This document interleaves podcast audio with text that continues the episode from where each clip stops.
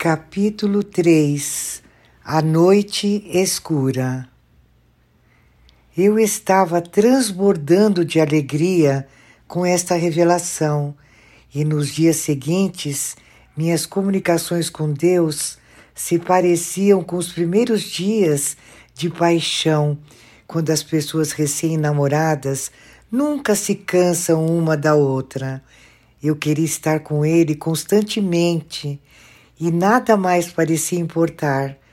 Era a suprema felicidade.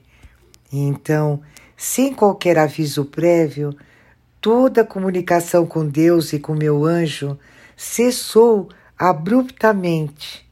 Foi como se alguém simplesmente tivesse desligado a luz e de repente me vi imersa na escuridão total.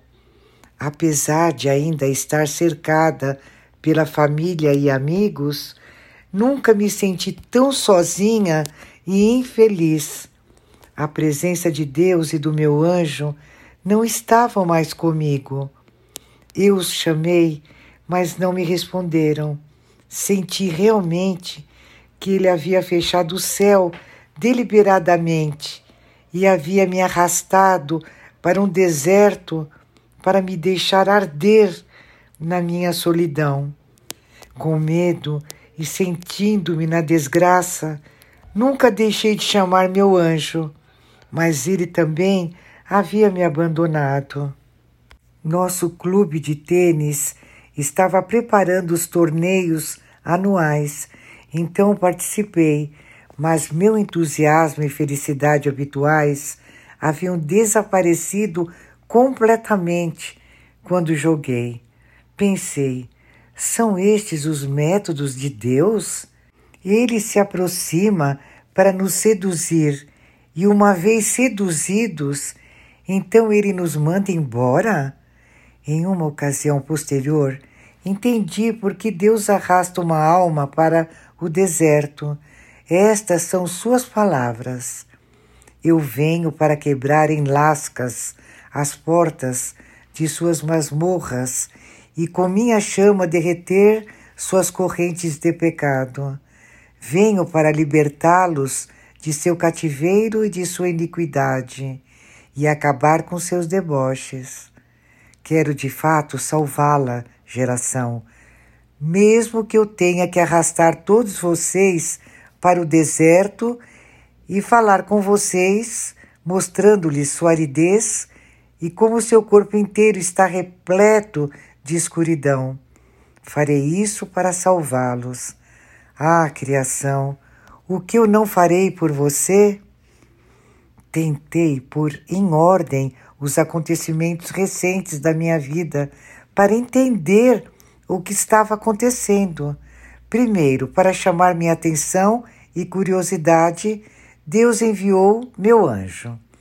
Depois me fez ouvir melodias do céu, dando-me um vislumbre do seu exército de anjos celestiais em sua morada.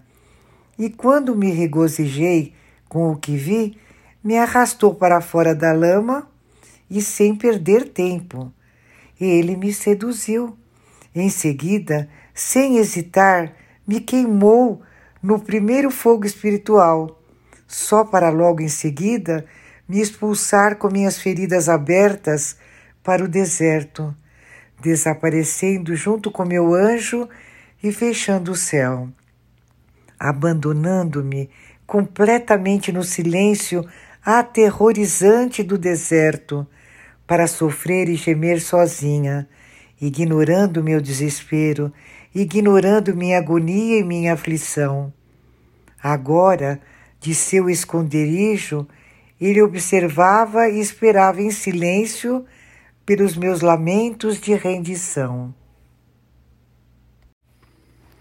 O que é que eu fiz para que você me evite desse modo? Mal abri meu coração a você, meu Deus, você sumiu e se escondeu. Ele não respondeu. Eu queria ser libertada, mas agora neste deserto eu estava cercada apenas por sombras e fantasmas, coisas sem vida que não satisfazem a alma. Olhei por todos os lados, procurando por ele, e depois pelo meu anjo, mas não achei nenhum nem outro. Durante três semanas vagueei neste deserto, entre a carne e o espírito, me sentindo mais morta do que viva. Então aconteceu uma coisa estranha. Enquanto eu vivenciava esta morte, senti de repente as almas dos mortos de novo, pela primeira vez, depois de muitos anos. Vi seus corpos cinzentos como sombras se aproximando de mim, saindo lentamente de uma neblina. Rapidamente me cercaram. Percebi que meu espírito havia sido conduzido ao lugar dos mortos, o purgatório.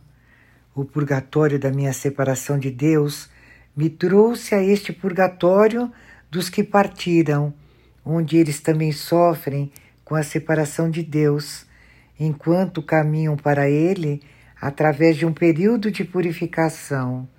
Na caminhada para o purgatório, minha atenção se concentrou não no meu entorno, mas nas próprias almas dos que partiram, homens e mulheres, indistintos uns dos outros, vagando em grandes multidões.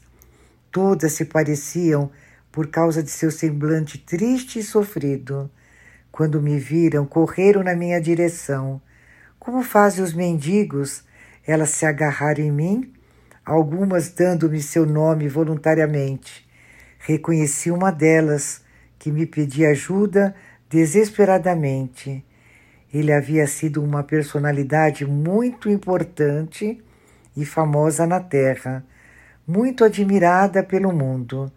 Então me dei conta de que fama, prestígio, riquezas e glamour são coisas apenas temporárias que podem ser apreciadas por um tempo na terra, mas não nos conduzem ao paraíso.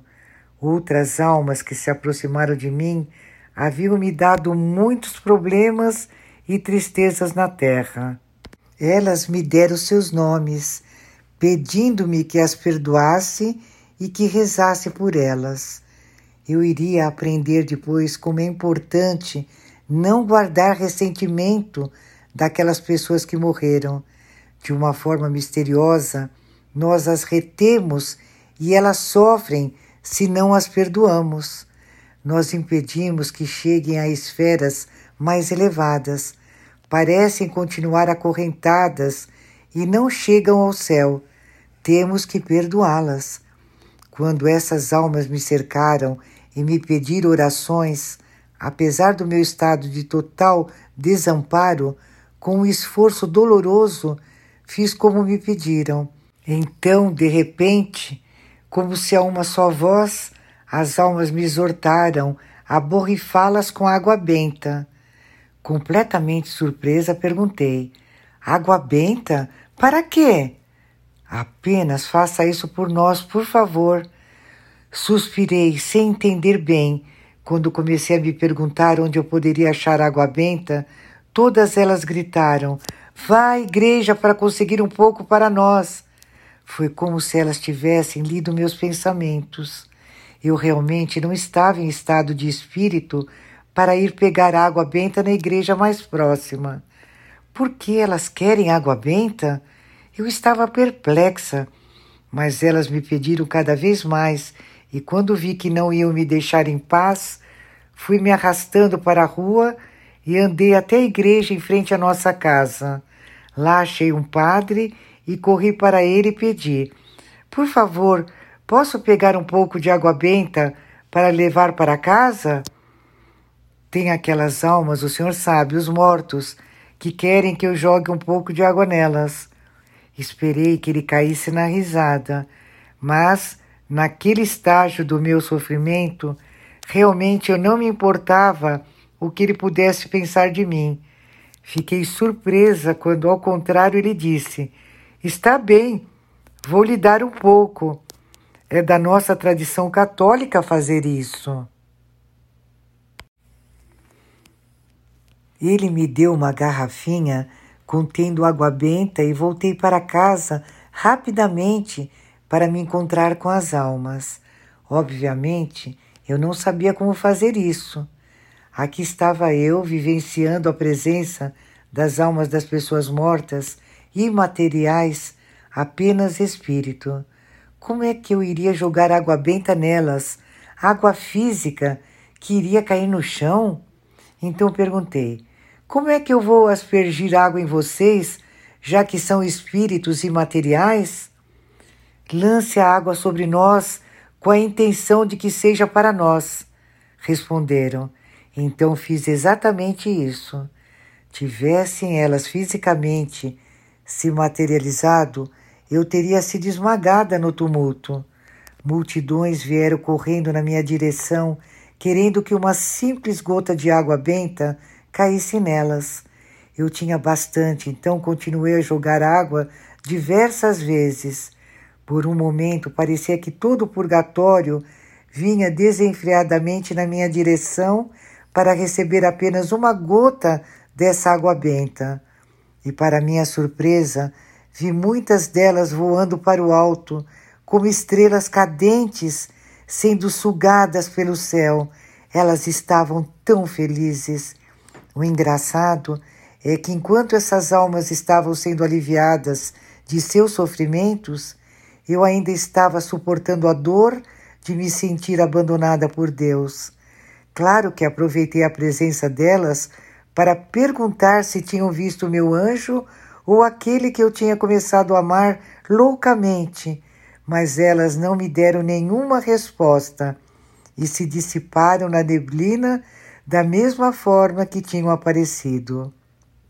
Talvez Deus tivesse permitido que eu sentisse como as almas que estão no purgatório sofrem por estarem separadas de Deus. Qualquer que fosse a razão, minha seca espiritual continuava. Cada dia que passava parecia um ano. Apesar do mundo agitado ao meu redor, eu continuava a me sentir desesperadamente sozinha. Continuei a clamar, mas minha voz apenas ecoava de volta para mim. Por fim, eu já não conseguia mais suportar. Chorei pateticamente como um bebê recém-nascido. Elevei meus olhos ao céu e com toda a minha força gritei me rendendo: Pai, onde está você? Por que você me deixou? Pegue-me e faça de mim o que quiser. Purifique-me e use-me se este é o seu desejo. Finalmente me abandonei inteiramente à sua vontade. E então, num piscar de olhos, o céu se abriu e uma voz cheia de emoção gritou: Eu, Deus, amo você. Venha, deixe-me regozijar sempre ouvindo estas palavras de total rendição. Estas palavras foram como um bálsamo sendo derramado sobre estas feridas impressionantes na minha alma, recebidas no deserto, curando-me instantaneamente. Como um raio disparado do céu, Deus desceu com prazer para me pegar e levar até seu coração. Depois, rápido como uma flecha, ele me soltou mais uma vez de seu abraço, para me lançar no mundo confuso em que estamos. Ao mesmo tempo, no entanto, Deus me compensou abrindo-me os portões do céu, permitindo-me o acesso ao interior de seus átrios, para eu entrar e sair sempre que quisesse. Tendo-se rendido assim a Deus, minha alma recém-irrigada de orvalho celeste o louvou eu o glorifiquei com estas palavras. E a vé me visitou. Como uma rajada de vento, seu espírito me levantou e me mostrou sua face. Ele me revelou ternura, amor e infinita bondade. E então me regou com bênçãos e me ofereceu maná em abundância para compartilhá-lo com meus irmãos. Ele caminhou comigo na terra do esquecimento. De lá de baixo, entre os mortos, ele me tirou. Entre aqueles que o esqueceram, ele me elevou, restaurando a memória da minha alma. Ó oh, Senhor Yahvé, como sou grata! Que a vossa doçura, ó Senhor, esteja em todos nós. Seja bendito Yahvé para todo sempre. Quando finalmente aceitei viver a lei de amor de Deus, pondo Deus em primeiro lugar na minha vida e vivendo uma verdadeira vida nele, o Senhor aproximou-se de mim e me revelou, bem como a todo mundo, as profundezas de seu amor ciumento. Meu amor é ciumento, quero você toda para mim, quero que tudo que você faça seja por mim. Não tolero rivais, quero que me adore e viva para mim, suspire por mim, ame por mim, coma para mim, sorria para mim. E mole-se por mim. Tudo o que você fizer, faça por mim.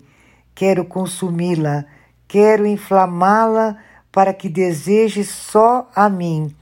Adore-me com suas pétalas, minha flor. Coroe-me com seu amor. Perfume-me com seu perfume. Permita-me educá-la e fortalecê-la. Quero torná-la minha atleta descalça para correr comigo em volta do mundo, para ir ao meu povo e acordá-lo de sua letargia, tirar os mortos de seus túmulos e transformá-los em catedrais. Uau! exclamei. Isto é sério? Somos tão maus assim? Mortos? Em putrefação? Quero dizer, decompondo-se como fruta podre? É verdade? Isto é um aviso? É por essa razão que Deus fala? Eu sabia que quando ele falava comigo, ele falava com cada um de nós. Até mesmo eu, em minha imaturidade espiritual, sabia que Deus não iria ter o trabalho de vir falar conosco, a menos que as coisas estivessem realmente desastrosas e o mundo estivesse em mau estado. Ele não viria simplesmente como quem não quer nada, com as mãos atrás das costas, para nos perguntar: Olá, criaturas, como estão indo as coisas hoje? Tudo bem com vocês? Estão precisando de alguma coisa? Basta me chamar, eu estou aqui mesmo.